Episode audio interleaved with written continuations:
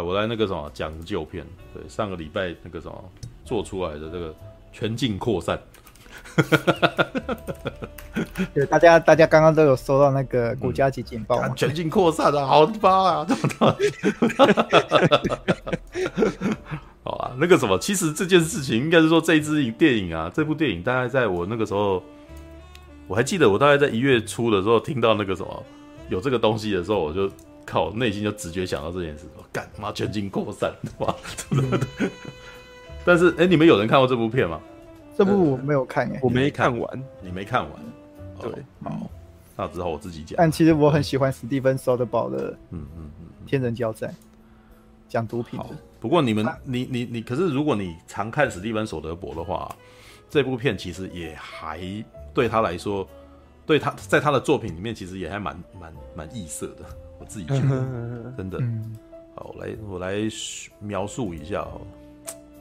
好，这部片啊，它真的很像公家机关宣导片。真的是真的很那种感觉，对，不知道为什么我听到这个有点不太想去看。对，对，所以一开始他租回来的时候啊，那时候还是 DVD 年代，我租回来的时候我没有办法很认真的把它看完，是，所以我只好把它放在，就可能我是边打电动，然后旁边那个什么放放一个小荧幕，然后在那边一直循环播，你知道吗？嗯、对，然后就不知不觉他就完了这样子。可是我就是过了好一阵子，我才寻了好几次把它看完。对，但是看了看久了以后，发现哇，这这部片还蛮屌的。嗯，其实史呃史蒂芬·索德伯他自己本身啊，他虽然早年的时候他自己是写剧本的导，呃，他是以编剧出身的导演，但是呢，他自己会当摄影师，嗯，所以他其实还蛮全才的，你知道，他是他是你呃，你如果有看他的一些那种工作照的话，你会发现他是自己在运镜的。等于，所以他自己本身还兼当摄影师。对，那这一部片呢，其实在当年比较特别，就是那个年代，二零一一年的时候，大概正好是 HD 开始准备要普及化。在这之前，那个 HD 摄影大家都是用 film 拍啊，三十五厘米。对，那在这之前，只有卢卡斯在用那个 HD 在拍而已，知道？他就是那个什么，走在大家的前面的。一九九九年的时候就就 HD 化了这样子。对，就哎、欸，是吗？我总哎、欸，好像好像是第二集啊，第二集的时候才 HD 化，二零零五年的时候，对。不过卢卡斯那个时候那个规格还还不叫 HD 啊，他那个比较他就是数位化，他开始用数位的格式在拍电影，这样就就替代掉那个 film，对，三十五厘米，因为三十五厘米就是类比的，就是他用胶卷拍拍完以后要去曝光，然后如果你要去剪数位的话，你要把它转进去，转到那个啥呃，就把它转转写成数位版，然后再去剪这样子，对，那呃。这一部其实当时他跟 Red 合作，就是那种那个现在虽然现在很有名的 Red One，因为他高阶摄影机，对高阶摄影机，他那当时其实就是呃跟跟这个合作，然后要拍一部全数位的电影这样子。嗯，然后呢，他其实有点想要运用这个就是呃数位的特性，对，就是他又想要讲一个那种当时其实刚刚 SARS 跟 H1N1 才刚刚结束了。嗯，对，就是我我可以感觉到，其实史蒂芬·索德伯感触很深，你知道，所以他才拍这部片。嗯、因为我从他处理这部片的感觉是他真的，他应该有被吓到，所以他非常严肃的拍这部片，嗯、知道，就是他在里面没几乎没有英雄化的事情，也没有几乎也没搞笑的东西，就很，他是他是用一种那种好像是那种偷拍的那种角度在拍所有的人的那种感觉，你知道吗？嗯，对，然后。这部片里面呢，其实一开始他找了非常多的明星，嗯、葛尼斯派特罗啊，然后那个迈特戴蒙啊，然后那个什么玛丽永科蒂亚，然后凯特温斯雷啊，然后那个哎莫菲斯那叫什么劳伦斯费许鹏啊，哇，就是这些哇，你你都喊得出来，这当时就是一线明星，你知道吧？就算不是巨星，也算一线明星了。嗯，对，那而且那个啥，每个人呢？基本上，如果你把他所有的戏全部凑合起来的话，每个人的戏可能也都不到不到十分钟。就是，这就是你刚刚不是在早先他那个什么，在群里面大家在聊那个多线叙事这件事情有没有？嗯，对，其实九零年代以后的电影越来越多多线叙事，嗯，因为后现代的那个电影其实很喜欢那个什么做每个多角，就是每个多角度的东西，所以所以在爱情电影常常会来这个，哦、就像之前说爱是你爱是我啊，然后那个什么他没那么喜，他其实没那么喜欢你这种片，对，就是他会把很多个明星，然后自己在每个角度他们遇到的不同价值观把它堆在一块这样子。那在以前八零年代，是以前八零年代里面比较少见的，以前八零年代可能是一个人的故事，然后从头讲到尾这样子，对，那这种的，呃，他把这个。东西把它放在这里面，可是因为史蒂芬·索德伯一直以来都很会讲这个啊，他在那个比较有名的电影像《瞒天过海》里面，你就可以感觉出来，他其实很会多角叙事，就每个人讲一件小事情，然后最后把它串在一块这样子。那可是啊，就是你你知道他想要讲可怕的事情的时候，就是讲天人交战那样子，嗯，然后他想要讲喜剧的东西，就是讲那个瞒天过海，然后呢，全境扩散啊，是他真的吓到了。知道我他的那个电影基本上我，我我都觉得他在里面其实很多画面是故意的用偷拍的，就是你有时候像麦特戴蒙，他可能有一个在看那个什么他太太的那个相机的那个什么一个镜头，然后呢，他安排麦特戴蒙站在那个什么衣那衣柜那个地方，然后呢，镜头从很好像从那个什么那个房间的那个墙墙边有没有？这样子往往他往他那边拍过去，这样，然后有点手持的摇，有点手持的摇动，然后他人呢，几乎你几乎看不太到麦特戴蒙全身，他只有半身，然后被一个墙面遮住，这样，然后你从那个门口看到他的一个一半身体，然后里面有非常多这样子的镜头，然后有非常多走来走去的画面，你知道吗？然后他在里面呢、啊，跟那个音乐家，那个音乐家其实如果你们可以注可以记的话啦，这个音乐家后来，呃。呃，跟那个什么，那叫什么名字啊？史蒂夫麦昆拍了合作了一部片，然后那个什么，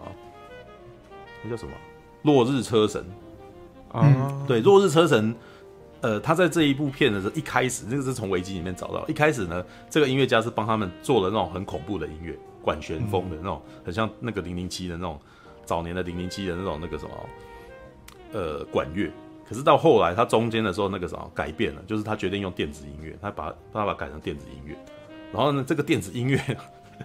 我我那个什么，当时的时候，我最近都在听的时候，然后有一个那个专门做音乐的的那个连友就说：“你不觉得这听起来很像罐头音乐吗？” 是，真的还蛮罐头的。但是这个音乐，因为它，但是它跟一些版权那个什么贩卖的音乐不一样的是。因为他是为了这个剧本去这个故事去做出来的音乐，所以他的故事本身很有故，他的音乐本身其实有一种故事性，可是很有趣哦。他就如果你没有听《落日车神》的音乐的话，《落日车神》的那个开车人的音乐其实根本就没有变，它就只有那个当当当当一直一直不断的碰这样子。然后后来这只是他的那个音音效，或者是他那个什么音轨啊，可能从左边转到右边这样子。然后或者是他用一些那种 mix 的那个什么滤镜，然后让他的音音。音声音的那个什么频率变了，但是还是同一个音，然后你会觉得这件事情事情好像是一成不变的，可是越来越危险的感觉，嗯，知道他那个音乐其实有传达出这种这种这种感觉，对，那骗子也是这样子的，你会你会觉他其实又在描述说很多东西就是在你不知不觉当中发生了，对，所以你在里面会看到很多人在那边走来走去，就是那种那个玛丽永克利亚从那个什么呃。从机场走进来，然后接见握个手，然后可是全部都没有对话，然后就是那个音乐在那边跑，然后就走掉这样子。嗯，对，然后或者是那个葛尼斯派特罗有没有那个啥喝咖啡打讲讲电话，然后我们都不知道他在他在跟谁说话，你可能要看再回头看一次才知道说哦，他这个时候其实是在跟他的情夫说话，他其实是在偷情什么之类的。嗯，对。但是那个要回去很后面，就是那些讯息其实都被前，你如果没有很认真看，你就会完全想不起来。哦，原来他在讲这个，对，因为其实他没有没有再多讲一次，就是那么一次而已。对，然后很多讯息是很隐晦的，对，可是他就是在告诉你说，在藏在这么多的事情当中，人事物当中有一个东西很明确，就是病菌在传递。对，然后在病菌传递的时候，那个葛尼斯派特罗啊，他刚回美国没多久就倒地，然后就立刻就发病就挂了这样子。嗯，然后挂的事情，那个呃，他拍那个画面其实是非常冷静的，超冷静。可是那个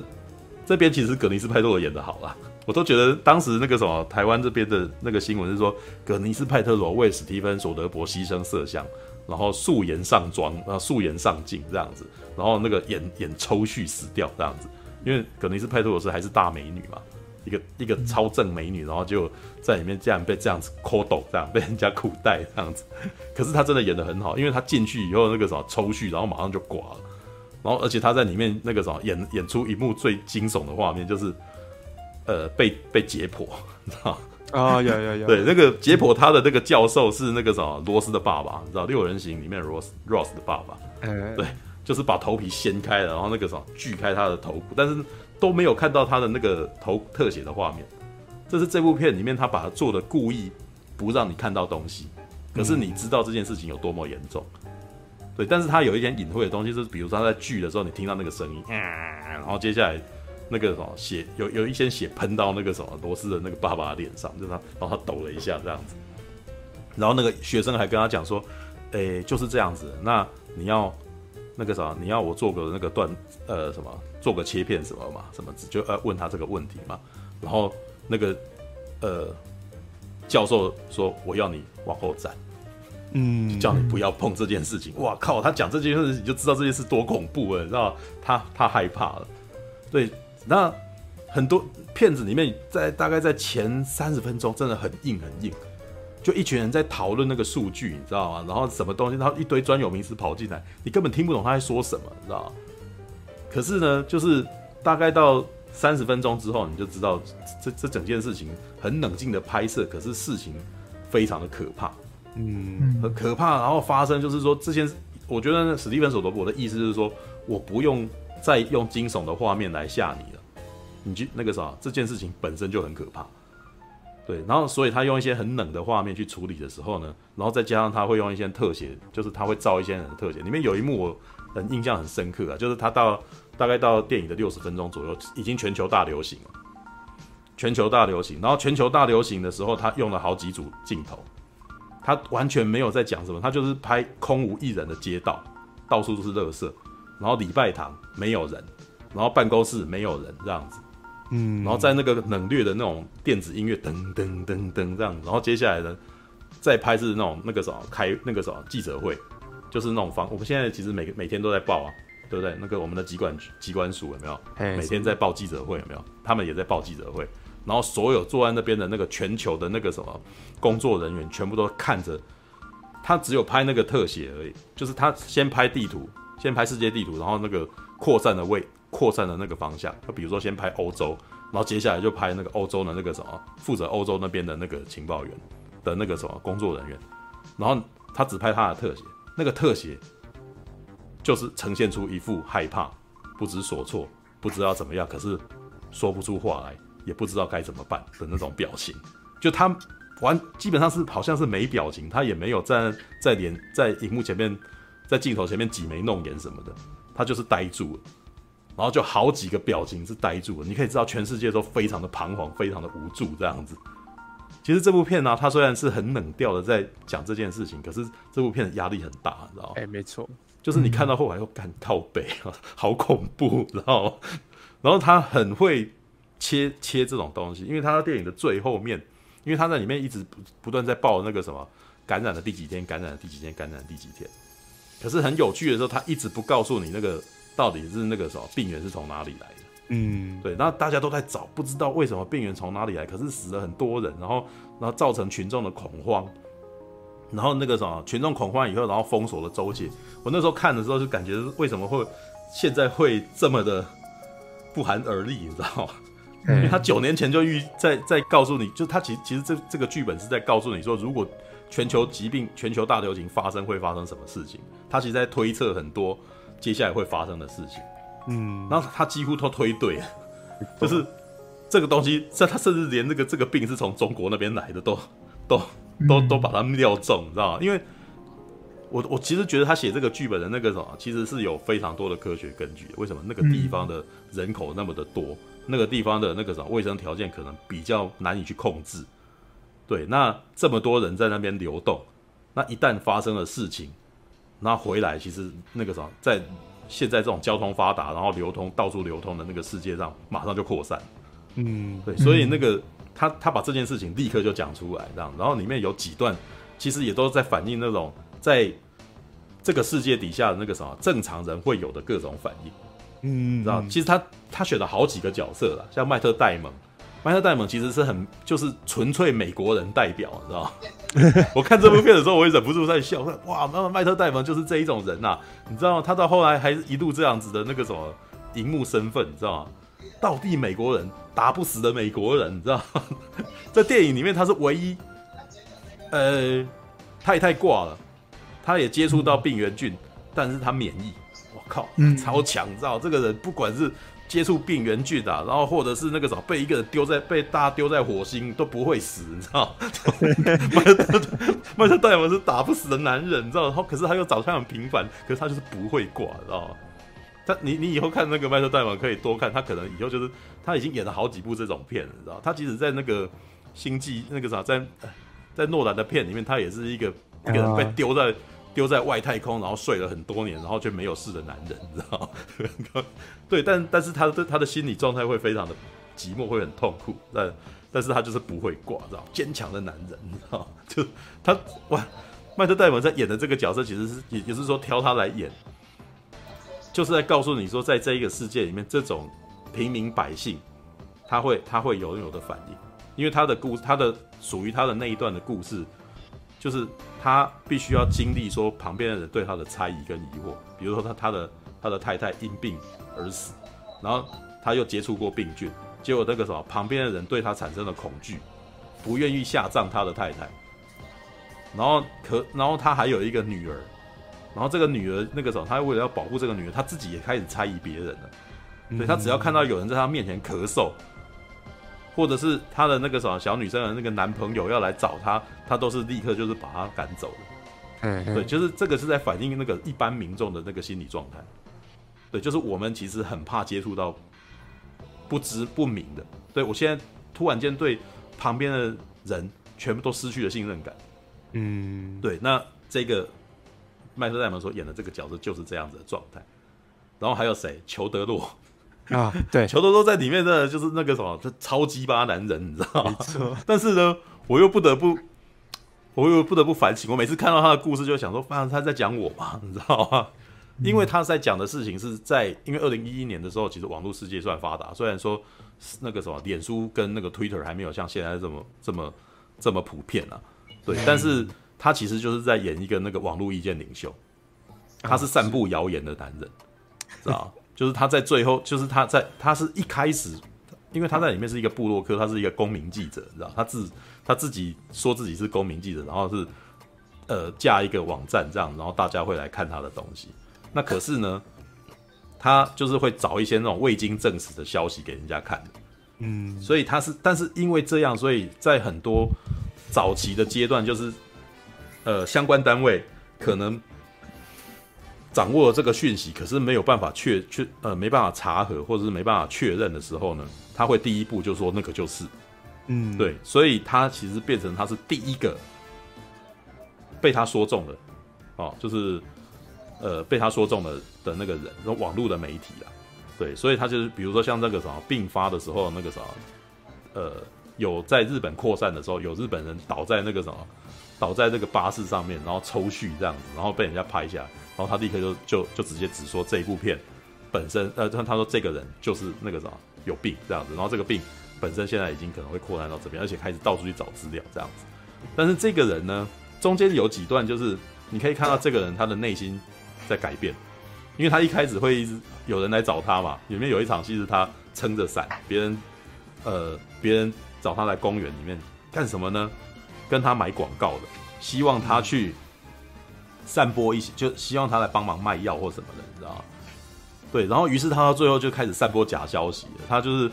就自己好像那个什么有感冒，然后他就使用了一些那个什么就是偏方，然后后来没事，就就变成大家都在买他的东西。但是你知道史蒂芬·索德伯也没有把这件事讲得那么白，他就把它讲得很隐晦。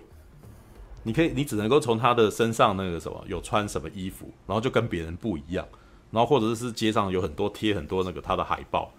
知道，你可以看得出来他在卖，他在他在散布他自己属于他自己的讯息，这样，然后可能还有很多人来找他。里面还有一幕是他的，他一开始想要把这个新闻，呃，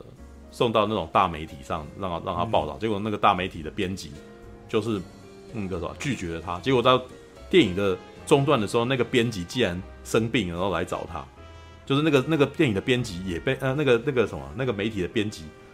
也害怕了，自己生病，然后求助无门以后，然后来找他这样子。为什么？就是死马当做活马医这样子。对，那个这其实他其实又在讲另外一个个故事，就是在这一种世界里，在这一种环境底下，谣言要散布谣言的人，或者是或者是会从里面找到他的既得利益。对，就是啊，我那个啥，你可以去说什么东西才有什么东西可以治啊，然后什么的。但是电影里面最后是让他执，就是让相关单位对他执行了正义啊，他就被逮捕了这样子。对，那还有其他几个几乎都是医生或者是研究员。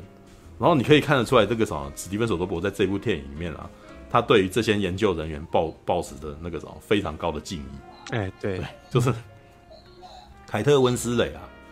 在里面呢，就是那种他到现场去啊，然后去做危机处理啊，然后那个什么呃，掌握那个什么访谈，掌握那些那个最早的那个什么病毒的那个来源，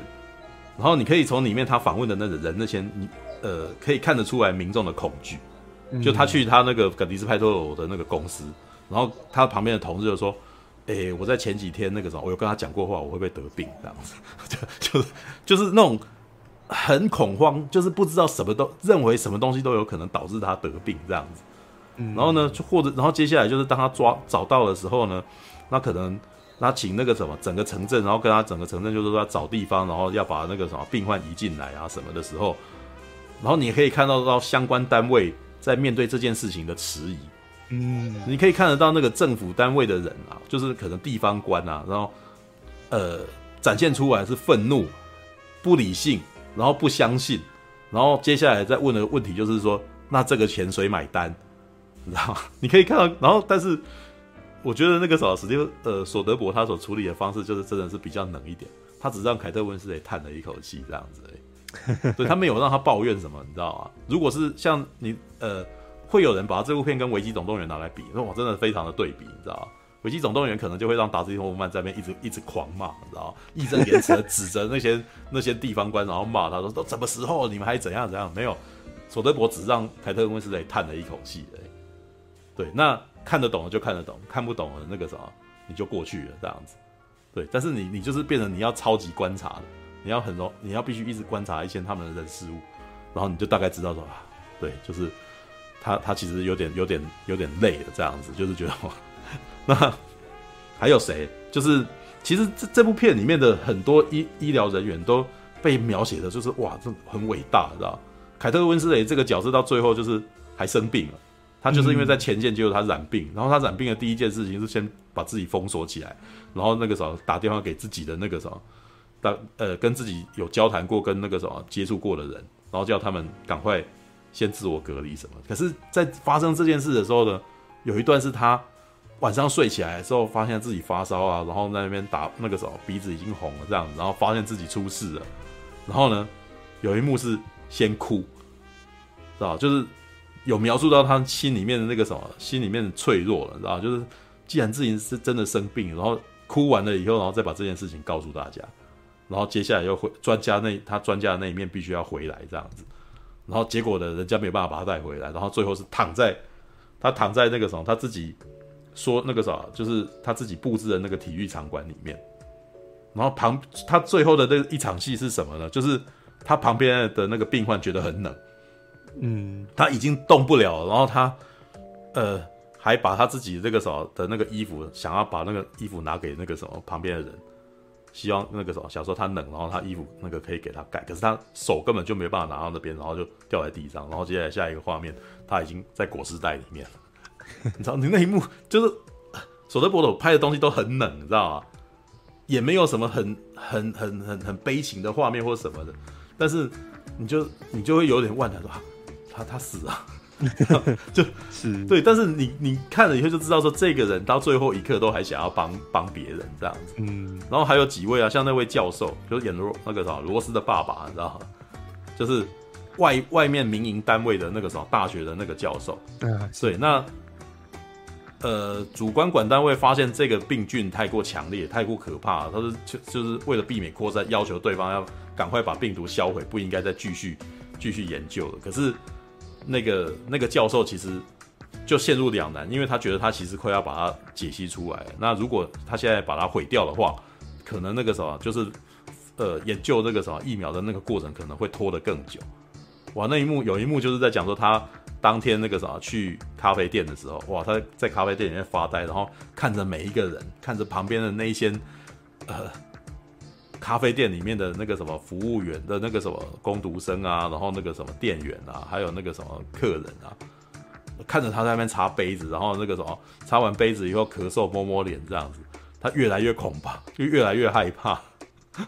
最后决定回去，然后不不依照规定自己去把那个东西工作继续解出来。为什么？因为那一幕其实我自己观察的意思感觉是什么？这个教授发现，就是他的他的旁边的人完全没有卫没有卫生观念，所以这个东西只要一散出去，这些人都完蛋了。嗯，所以我绝对不能够把我手上的东西其实放放弃掉。所以他自己回去，而且他把他学生赶走，自己去把它完成了。完成了以后呢，他就退场，他的戏就没了。但是他的戏没有了，后面的几个人在谈论说什么？他已经把他完全那个，他已经把它分离出来了。他帮我们省了好那个什么好几个月的时间。然后接下来那个劳伦劳伦斯费许鹏还问说，那他想要什么？他想要拿什么东西来接来交换吗？说没有，他就是要把它送给我们这样。为什么？因为他诚心诚意的在担心整个世界。对，他担心的就是旁边的那些人可能会会出事，所以他自己也没有要名利，他就是把这个东西结果弄给他，而且甚至他可能可能会被追究责任，他也不管，他就是把它找出，他就是把这个东西找出来，这个结果给他，然后把这个结果奉送给政府单位。哇，你就觉得哇，干这个人真伟大，你知道吗？第二个伟大的男，第二个伟大的那个什么的相关单位，你知道吗？第三个伟大的相关的人是谁？WHO 的人，那个什么玛丽永科蒂亚。不过这个部分比较。比较天真一点啊，是是是，对，那一段很天真，因为马丽永科蒂亚是 WHO 的观察员，然后他跑去香港那边去追踪那个什么最早的那个疫情，然后因为他讲疫情的时候，他是非常认真的说这东西很严重，可是，嗯，你知道。我我只能说，索德伯讲的东西就是很冷，但是他讲的事情都很切中事实。你知道，你看这部片你会怕的原因，不是因为他把它拍的很恐怖，是因为他把它拍的太写实了。你知道没错，就是就是这这就真的是现实生活中会发生的事。他旁边的人都把不相信他，知道就而且一直刁难他，就用中文在讲了。他讲的事情根本没有根据嘛，知道吗？他自己猜的这样子。可是他就是专家，他用专家的推测，然后再建议他们干什么，然后旁边人都不相信这样子嘛。那只有一个人相信，就是黄金汉。黄金汉演的那个黄金汉，如果你们注意这个演员的话，就是《黑暗骑士》里面，然后被蝙蝠侠那个啥掉到空中的那个 的那个黑帮，你知道吗？对对对，对。那他是唯一一个相信他的人，他的就是那个接待他的工作人员。可是呢，这个唯一相信他的男人呢，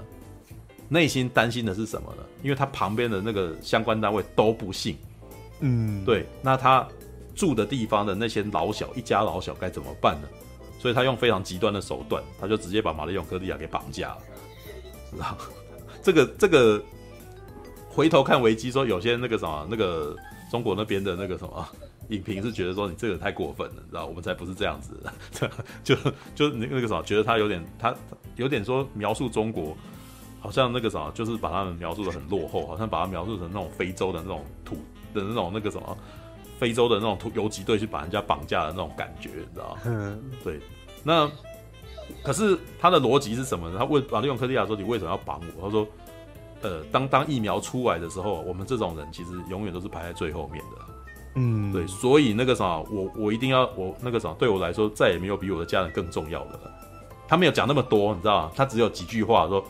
那个啥，只是为了要让我能够排在最前面而已。对，但他这句话其实就已经表明了，意思是说。当事情所有的事情发生的时候，他们永远是那个什么最后面那一个，嗯，所以那个即使有即使有解救的那个疫苗，他们也可能拿不到的，对，所以他其实只是为了要，他就是为了要救他的那个伙的那个什么家人，那为了救他的家人，其他什么都不重要，然后那这一段到后面其实好像结果还真的没有拿到，你知道吗？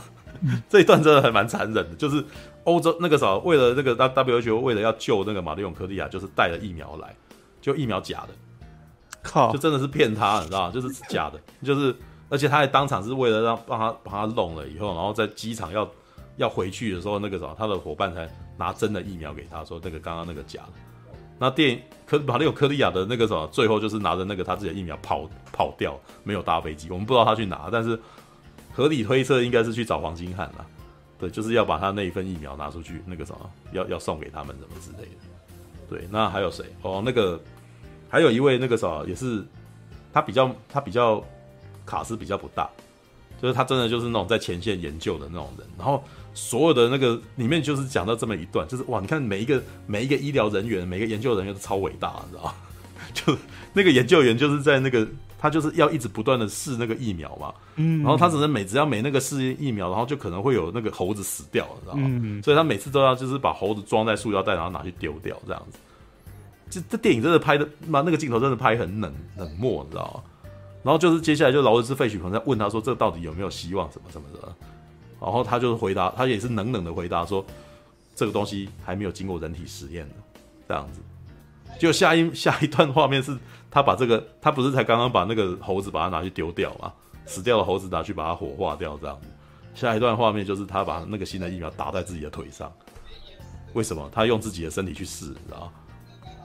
他用自己的身体去试，然后试完了以后，他就再也不穿那个什么，他不穿那些那个什么防护服，他直接进到那个什么隔离区里面去见他的爸爸。他的爸爸也是个，我们到那时候才第一次看到他爸爸。他爸爸也是个医生，然后在前线帮人家看病，然后自己也染病躺在那边的这样子。然后女儿。一直没有办法看到他，然后打了这个疫苗，就打了，把自己当身体当实验以后打打了以后，然后去终于可以看到他，然后两他在那边那个跟他爸爸讲话，哇，那你你你你大概可以看得出来，看了几次，你大概可以观观察出来他为什么去见他爸，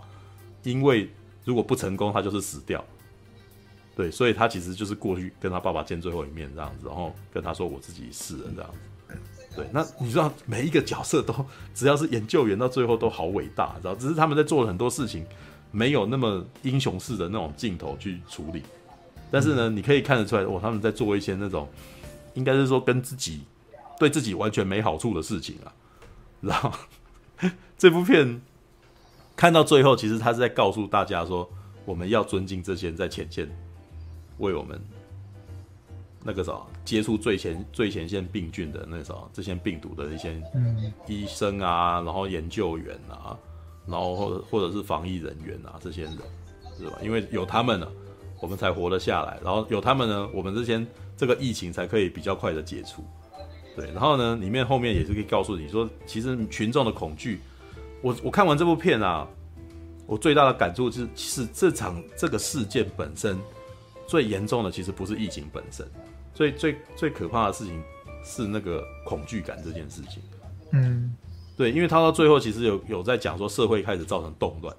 有杀有那个什么杀人抢劫啊，然后那个什么有人就蜂拥至那个什么医院里面，然后开始，然后对方说没有那个药了，然后你知道美国就民风强悍嘛，你知道 就就开始冲进去抢这样子，然后麦特戴蒙就还亲眼看到他家隔壁那个晚上半夜里面突然间有那个枪火，你知道他家隔壁的邻居被杀掉了。对，就是有人趁乱抢劫这样子。那州界被封闭，其实他在写州界被封闭这个时时代，你知道，美国其实从来没有发生过这件事情。事实上，全世界各国也很少有发生，因为病菌把州界封闭，对，几乎没发生过。除了现在，除了那个时候，二零二零年目前这件事情，这是这是破天荒头一次有整个城被封起来的事情啊。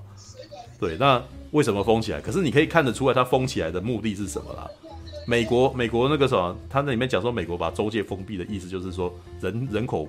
不能再流动，再流动可能就会有疫情更加扩散。可是人口不流动，接下来就大家就更加恐慌。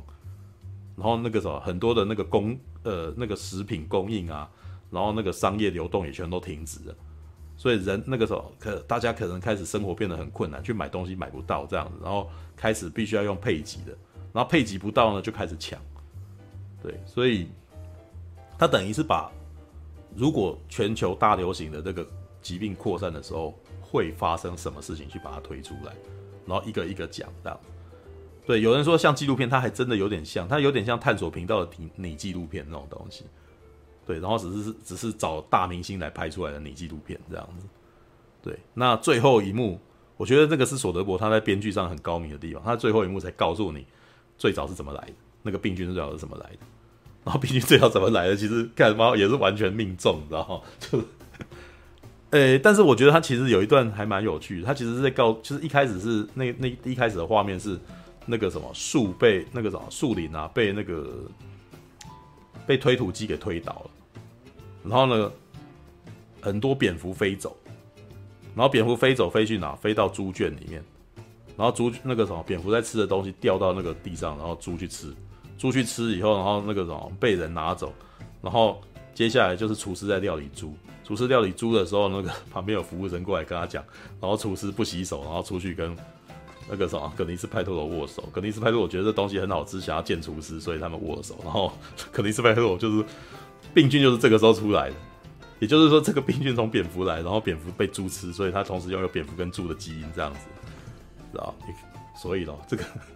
应该是说，我们看完以后为什么会怕？知道？这个东西基本上就全部在几年前、九年前就已经全部都讲出来，知道？然后最近那个也有人去访问啊，我看到那个 Hyper 那边，就是他翻翻译了一篇稿子，就去去访问那个编剧啦，访问编剧说：“哎，你你当年写这个东西，让你现在看到这东西的感想是什么？”他说：“我觉得一点都不意外啊。”他说：“那个当时他访问这些科学家们、研究员们，然后得到的资料就是告诉他说，这种事情不是会不会发生，而是什么时候发生而已。”嗯嗯，对。那所以他其实一点都不意外，这样。All right，好了，那个什么，讲到这个，应该要应该要来问一下大侠，哎，因为大侠。有玩一个游戏不是吧？哦 这那个也是被人家说神预言的游戏嘛，是吧？对，我那个我那个四五年前就有在玩那个瘟疫公司，瘟疫公司、哦、手机游戏是吗？手机游戏有，我是在 Steam 上玩的。哦，那为什么是什么东西啊？这是他是在讲什么？哦，它是那个，它其实是一个策略游戏的。嗯，对你，它整个游戏的界面，你只你只会看到它只。你只会看到三种东西，第一个是世界地图，嗯，对，你就看到哦，世界地图上有各个国家，各个国家，嗯，对。然后第二个是那个资料画面，资料画面你可以看到说哦，这世界上有多少人口，然后有多少人诶还活着，然后有多少人死掉，嗯。然后第三个画面是病毒的进那个进化画面，对、嗯、对。然后这游戏是哦，你一开始你要决定诶你要当什么病毒。对，每一个病毒都有不同的特色。然后第二件事情是，你要决定说啊，你要你第一个要传染国家在哪里？对，所以你是一个负责扩散病毒的一个地的这个单位啊。对，对，应该说不不，我不是单位哦，我就是那个病毒。嗯、你就是那个病毒啊，所以你是病就是那个病毒。对，我是病毒。那我要想说哦，我可以先在中国开始先传染。而且不同地方都有不同，不同地方都有不同特 的特性哦。嗯，对，像中国它是那个属于哦城市化地带，城市化地带诶人口会比较密集。像如果我要去那个非洲啊，非洲是属于哦天气很热，然后对，然后那个比较乡村地带是农那个贫困地带。对，你不同地方开始，你要你的那个病毒你要点不同点数的。然后这就是到我刚才讲那个病毒它那个进化的。那个界面，对，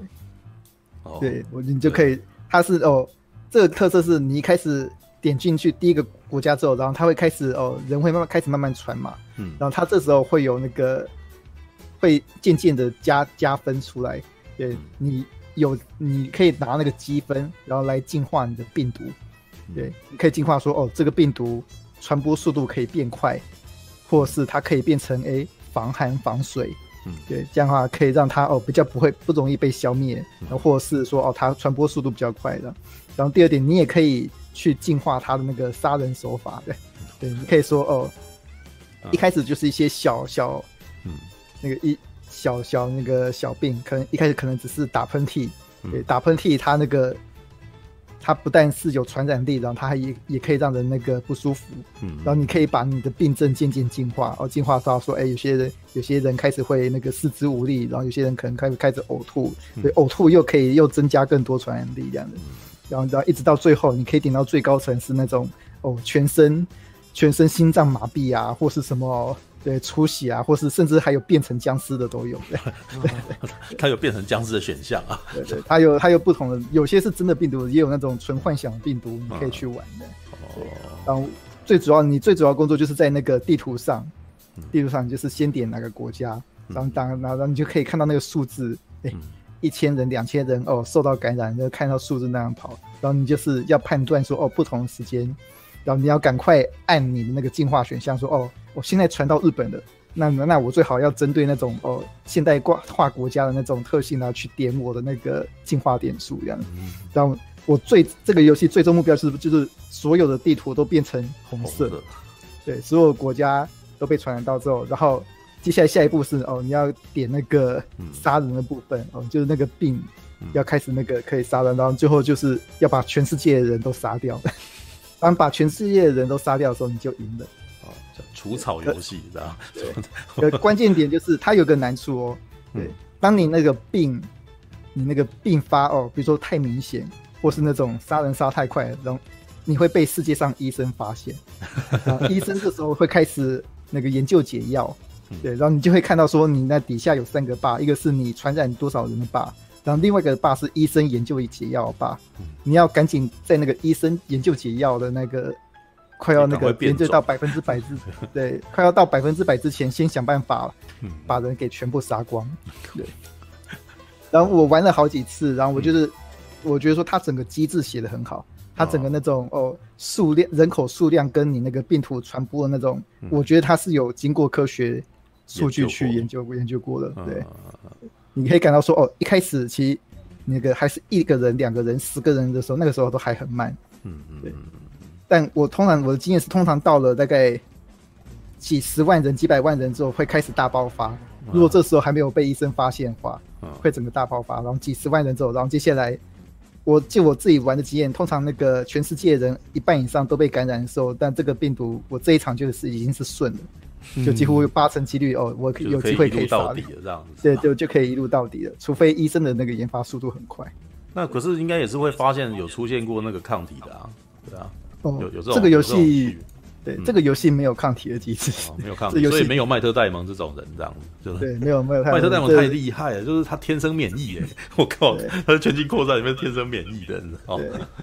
对，对，这是那个真实的那个病毒，它我刚才说嘛，还有那个僵尸病毒，对，有那个僵尸病毒，哎，你选选可以变僵尸，然后你可以控制，你它会多一个按钮可以选，然后你可以控制僵尸。去攻击其他国家，然后那些让那些还没有还没有感染国家那个也也受到感染的。我记得还有一个是你可以操控飞机，嗯，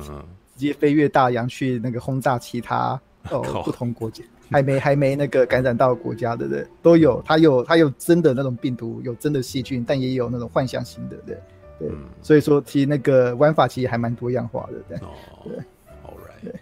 好吧，我来分享一下。最近这个礼拜，应该是说上周，呃，上周末啊，就是去了 FF 跟那个动漫展啊。我其实真的有一个非常大的那种感触，你知道？嗯，呃，我们处在一个转捩点，就是这今年这件事情绝对是历史大事。我我那时候在看的时候就觉得，因为我去 F 拍 FF 啊，然后就是因为都会带那个单眼嘛，然后那个什么当天那个什么去也去参加那个，对我去参加了一场那个什么新书，就是那种那个什么发表会啊，你知道吗？就是东立他们那个在那个动漫展那边做的那个发表会这样子。那我看完的感觉是，哇塞，这个很有一种很超现实的感觉，就是我很少看到一场记者一种那个什么发表会，你知道吗？然后所有人我都看不知道他长什么样子，你知道，就全部都戴戴着那个面的那个口罩，你知道吗？对，然后我找给你们看啊，这等一下啊，呃，东立，等一下。啊，啊，太，啊，等一下，等一下，对不起，等我找一下。最近的那个什么，我最近流量已经低到那个什么，我从 Google 是找不到我自己的东西。哦，啊，我我我补充一点啊，就是对那个瘟疫公司有兴趣的人，那个呃点数你一定要仔细思考、仔细分配，一定要你要仔细思考说你现在情况，然后你那个杀人点数或是传播点数要点在什么地方，嗯，才才行的。要不然其实一开始那个一开始很多人可能都会故意想说，哦，我要早点杀人。结果就会被太快被医生发现到，或是我想要，或者我想要哦传播远一点，但但可能最后可能会杀不了人。嗯，所以就就我自己的判断，其实瘟疫公司其实是嗯那种算是那个策略游戏啦，它比较像策略游戏，你要决定你的那个发展路径，哪一个路径比较好。对，你才有办法杀光全世界的人。对，你真的玩到最后会会紧张哦。那玩到最后哇，人那个一直死一直死，可是旁边的医生的那个进度条也一直在跑。哇，你就会想说，快点快点快点把人全杀光。这样医生医生真的超想要救这些人，人怎么样？没有恻隐之心的人，这怎么回事呢？好，对，就嗯好。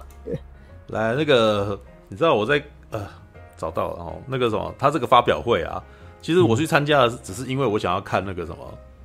我有在追那个什么漫画，你知道吗？就是那种布袋戏的那个什么改编漫画，然后他们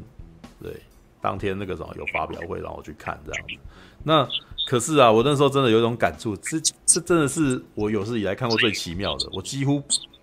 没有看到他们的脸，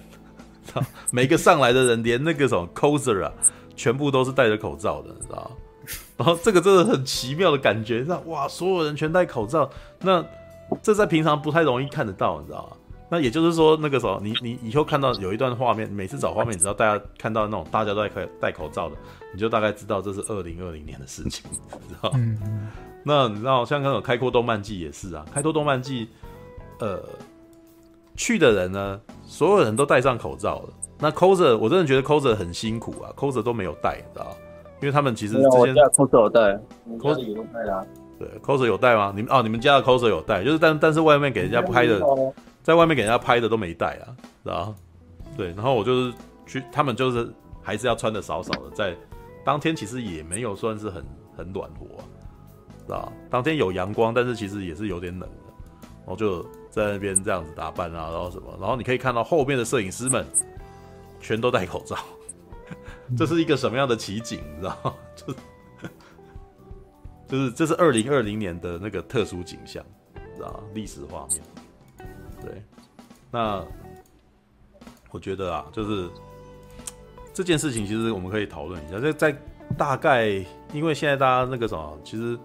对岸的封城嘛，然后自我隔离嘛，对。嗯、那再加上他们，其实我们刚刚那个大侠还没进来的时候，我们之前也在讨论说，我们的那个什么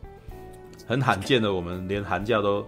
往往后延了一个月嘛，嗯，对。那今天在看到的一个消息是，对岸是说什么延工延到五月，那个什么延后开学到五月。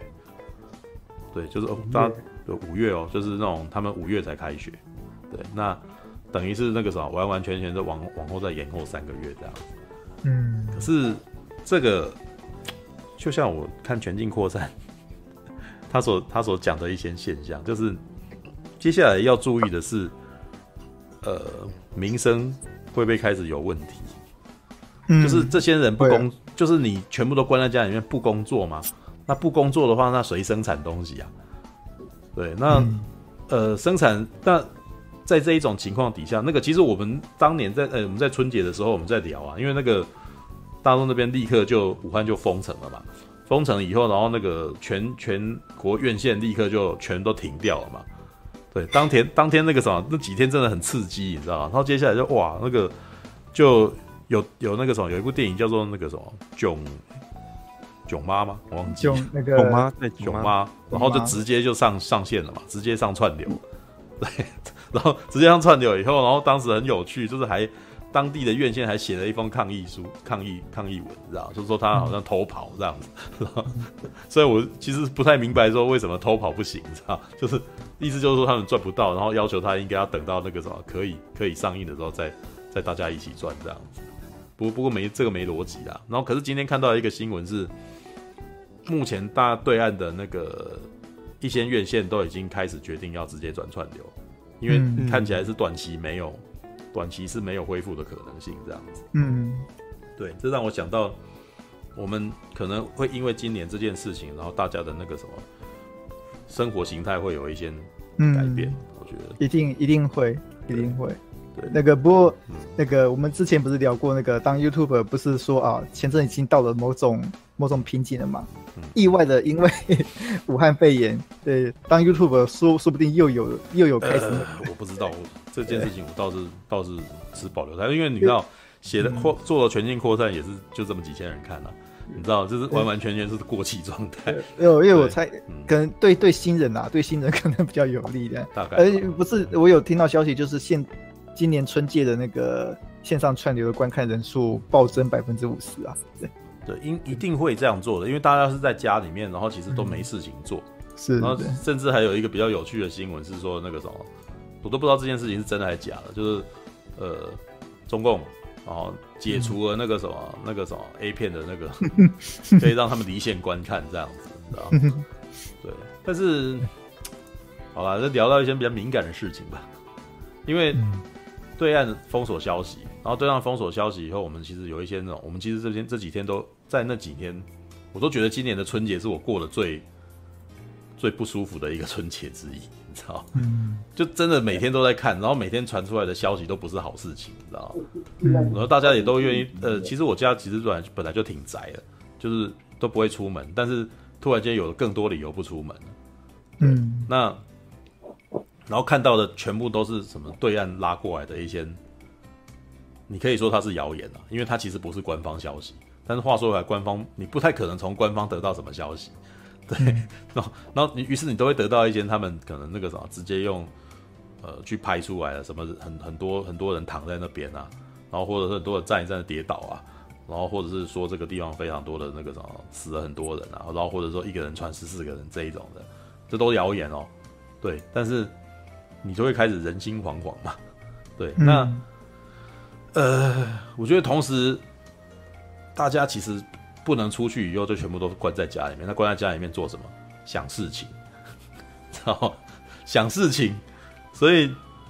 昨天有一个大事啊，昨天的大事好像是第一个那个什么公布消息的那个什么，其中一位医生他过世了嘛。嗯。其中一位医生过世之后，然后那个什么民间舆论就突然间开始，这个就是哇，然后但是炸开以后过后不久，就突然间又又安静了，因为他们本身会管制这件事情嘛。对啊，那。我只是我们几个人在那边聊说，哇，这个这件事情，呃，我觉得真的应该说可大可小啊，知道嗯，有可能会有大事情发生，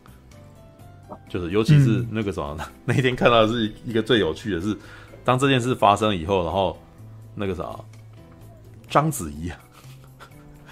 章子怡竟然公开公开发发发讯息，你知道嗯，这个这个这件事情很有趣。对，因为我们很少看到一个中国籍艺人会公开对于那个什么公共消息，然后发表负面评论，大部分都很正面。对，这个是很奇妙的，就是一个大明星，虽然说我们第一个反应是说他反正也不是中国籍的人，好像没在怕，但是呃，一般来说，你知道，我们从范冰冰事件大概就可以知道，说其实中国的明星。多半都跟政治界脱不了关系，多多少少都有点政治关系。嗯、那他敢讲这句话，我觉得还蛮微妙的，知道是不是代表有什么事情要发生？对，好了，这是我们的胡思，嗯、这是我们的胡思乱想。应该说，说一定会有什么事情要发生，但是那个对岸政府他也不是笨蛋啦，嗯、他也一定知道说哦有事情要发生，嗯、所以他也会想办法去压压到好像看不出来有发生过的。对啊，这这种这种嗯两边的对抗。嗯嗯，看，看说，哎、欸，会不会哪一次有有所谓的突破，或是哪一次有什么爆炸性的东西出来？对，其实就是这样而已。对，对啊，因为会这样讲，就是说，一个他这样子的人，他可能有一些政治支持，或者他支持某些政治人物之类的，嗯、那他敢讲这句话，是代表，因为我是觉得那个什么，他们都很聪明啊。嗯，因为说他们敢讲什么事情，或者他们能够接到某个工作，其实多半都是在对岸，他们是有一些关系可以。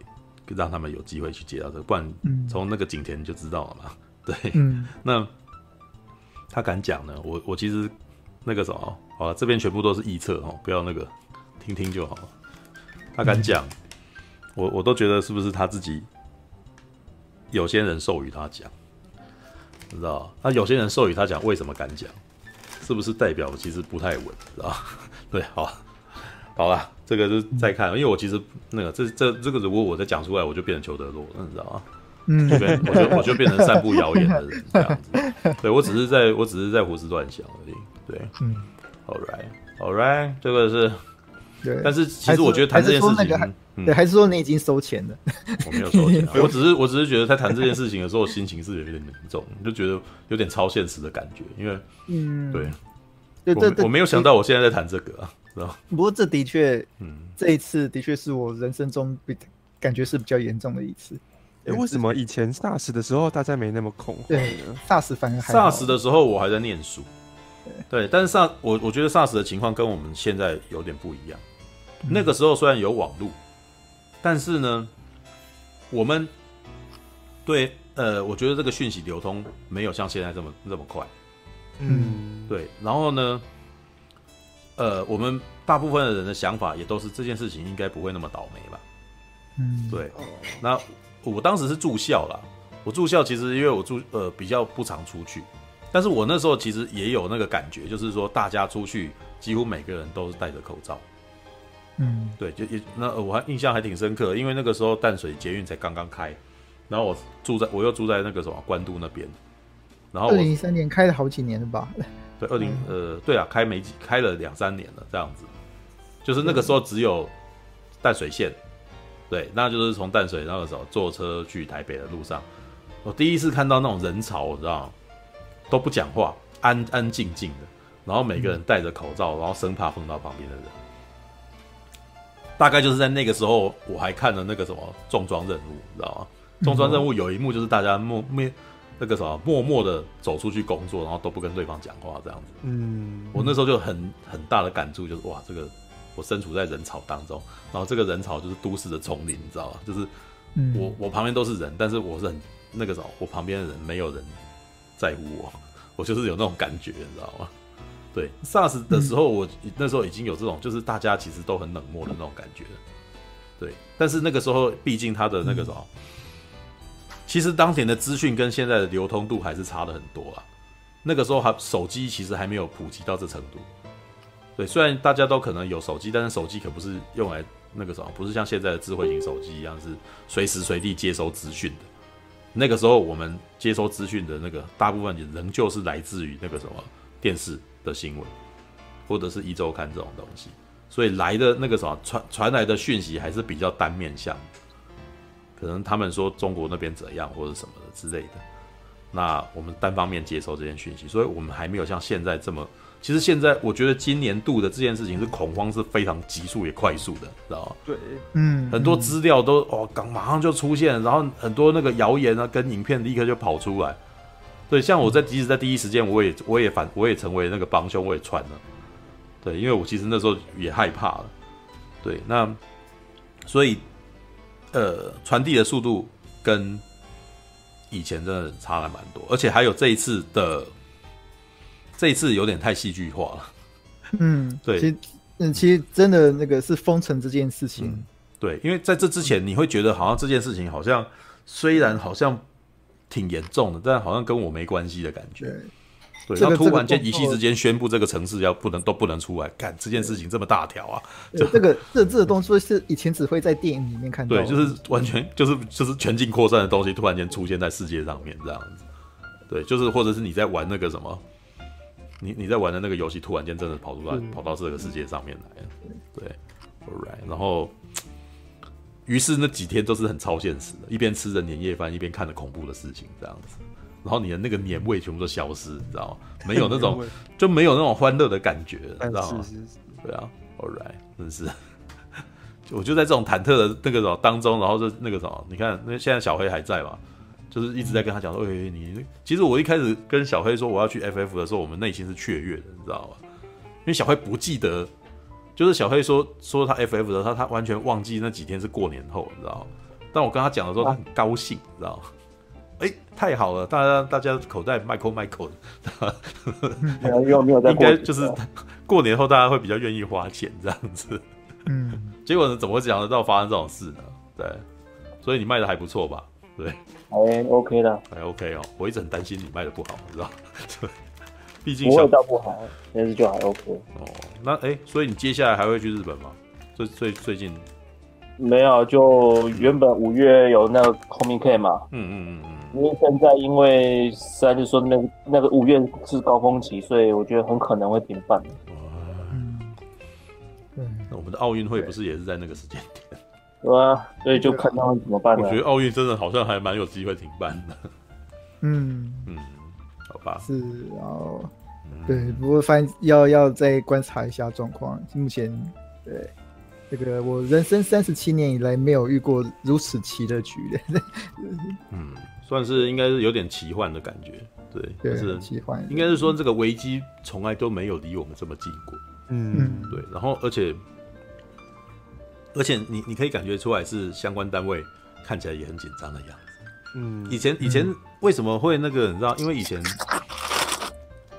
以前总是你会觉得说他们会说一切都没事的，一切都没事的，一切都没事。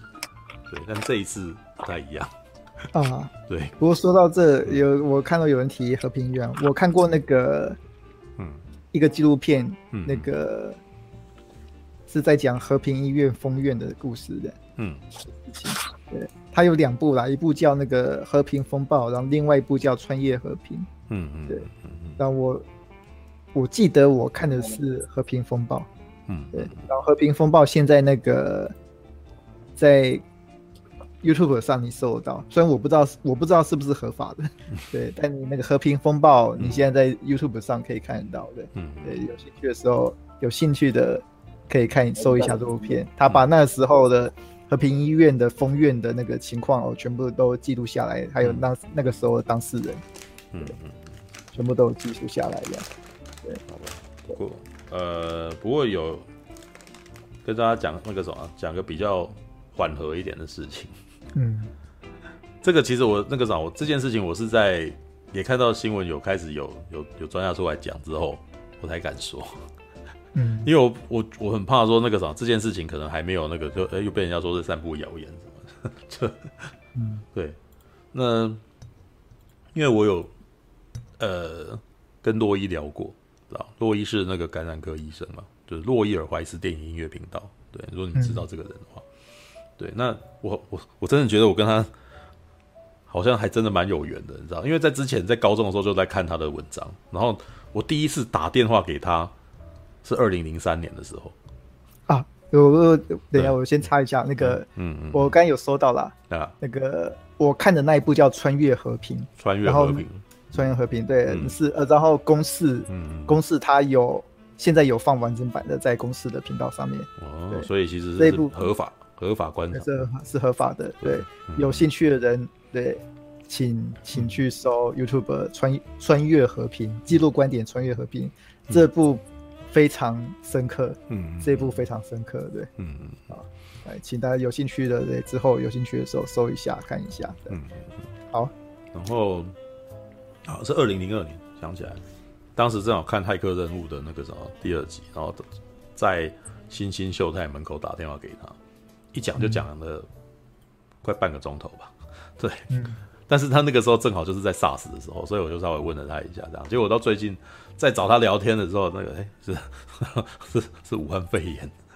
嗯，然后他就跟我讲说，他觉得这一次怎么说呢？他说这个这个呃这个这个病毒啊，感觉起来会变成那种呃常态性的，什么是常态性的？就是它传染力高。但是传染力高呢，也代表说致死率低，对。然后他就说：“你，我我问他为什么？他说如果致死率高，然后他人就死了，嗯，就是他等于他把他的感染源给弄死了，嗯、那他就无法再传染出去。对，跟那个瘟疫公司一样。对，对所以对，所以传染力高其实代表的是他的致死率其实是相对是不高的。对，嗯、那但是他们自己的观察是说，这一个病毒在适应当中，就是他所谓的适应是跟人体共生，就是他开始那个时候，他不会那个什么把那么容易就把人家弄死，对，那不会把人家弄死，代表是你的患者其实是比较容易，比较容易活下来，对，所以杀伤力越高，传染力越低，然后把宿主杀死自己就死了，就传不下去了这样子，所以要有相当哦，我要引述他的话了，有相当比例的轻症存在，才能够有这么大的传染规模。病人都能够好好的走来走去，还能去金巴黎这样子。对，因为我在你跟他聊的时候还，还还呃最大的新闻还是还是金巴黎这样子。对，嗯，但是所以这个病呃这个病毒应该到最后它其实是比较会比较轻啊，对啊，嗯，所以比较不那个什么，到最后那个什么扩散到那个一个程度以后，然后后来疫苗出来以后，可能会跟着我们相处，就不再是那种一出来大家不知道该怎么办，然后很多人死掉这样子的东西，就是大家其实会知会慢慢的知道要怎么应付它这样子，对，只是呢，目前他就讲了一个料敌从严，对，目前还是，但是他呃，应该是说。在这一种情况底下，社区型传染可能是不可避免的。嗯，对，啊，只是目前还没有遇到。那台湾到目前为止挺挺厉害的，不过我觉得从今天开始，应该就没那么容易。我这，但是我觉得那个什么所谓的那个什么游轮的人跑来台北玩这件事情啊，本身，哎，就跟全境扩散所讲的那个一样啊，它最重要的那个什么。影响并不是真的发生这件事情，而是对我们心理心理的影响太大。嗯，对，我们可能会很怕去那里，然后我们可能开始，我们可能过了过了明天以后，我们可能那个什么戴口罩的人又会又会变多，因为在前几天才在跟人家讲说这社群病病毒还没出现嘛。对，那那个什么，你们口罩的那个什么量其实不够不够足以让大家每个人每天这样子换着戴这样子，我们两千多万人，他一天产能也才几百，对对，所以是不可能嘛，所以。有，我有看过有人讲说，嗯、哦，这个这一次的这个事情最可怕，并不是病本身，嗯、是这个，嗯，造成那种秩序崩溃这种情况。对对，人类社会目前没有办法哦，遇到这种哎、欸，突然大量的要急需哦某种东西，然后或是哦大量需要病床床位这种事情，哎、欸，这种事情只要发生一次，哎，后来大家就看到、哦、武汉就是整个崩溃掉了这样。呃，应该是说在人口这么多集中的地方，这些这些人。不，那个什么，这些单位本来就不可能一口气收治所有的这么、嗯、这么大量的人了、啊。是，所以像之前那个什么，不是有那个像那个八仙城爆没有？嗯，光是八仙尘爆这件事情，其实那个时候就就已经很大的那个耗费了整个台北的那个整个医院医疗资源，就是这么多人全部都烧伤。对，那那个一个医院那个消化不了，他还要一直不断的去那个什么，不断的那个。到每一间医院去分配这些这些人，然后要要让这些人可以那个可以获得治疗，对啊，那哇那那个啥，如果是武汉肺炎，我们目前才十十几个十四个，嗯，对啊，那像他哇那个什么，你看武汉 武汉那边是两万个，哇这个很吓人呢，对啊，不过好吧，那个什么对岸的事情很多很多事情都是我们不知道的了，对，嗯，对那。目前的消息，我觉得有些人其实都会，你会讲到看到那种很恐怖的，你知道吗？嗯，你知道那，尤其是新唐人，你知道吗？你知道新唐人这这个平这个媒体啊，基本上是，是那个法轮功，他是法轮功的那个什么。好了，我先不管那个什么，我先对这件事情不不予置评，嗯、就是不知道是那个什么什么活摘器官这件事情到底是不是真实性什么，就是我我我只能知道说法轮功真的非常的恨。中国，嗯，他做什么事情就一定要讲他不好的，然后很很可怕的事情，而且讲到你会觉得哇，这件事情也太太夸张了吧，你知道？嗯、他像现像他今天讲那个今天流出来的讯也是，应该是说这个东西是那个什么中共的武器，你知道？就是他流出来的那个什么武器，就是他们可能是自己自己制造的，然后那个，但是我只能说这件事情。如果是真的很恐怖，但是我其实觉得，我之前我觉得，我觉我觉得我目前没办法相信这件事情。嗯嗯，对，这有点太可怕，然后有点有点有点缺乏逻辑。对，但是我们你知道，我现在的怀疑跟什么就很像那种《甄嬛传》里面的那个妃子一样。对，就是我没有没有确实的证据，然后我只能够去怀疑他的动机跟那个逻辑而已。对，唉。好吧，我就那个什么，这东西越聊越难过，烦了，就不想要再这。聊聊奥斯卡，奥斯卡，奥斯卡，奥斯卡赌盘。感谢您的收看，喜欢的话欢迎订阅频道哦。其实我真心觉得李安搞不好很适合拍《新世纪福音战士》的真人版，要不然拍钢弹系列也是个不错的题材了。啊！殴ってなぜ悪い？亲父にもぶたれたことないのに。これからもお达者で。失礼いたします。お子様お预かりし。ソゲ、お前だって军人になったんだろうが。まだ仆には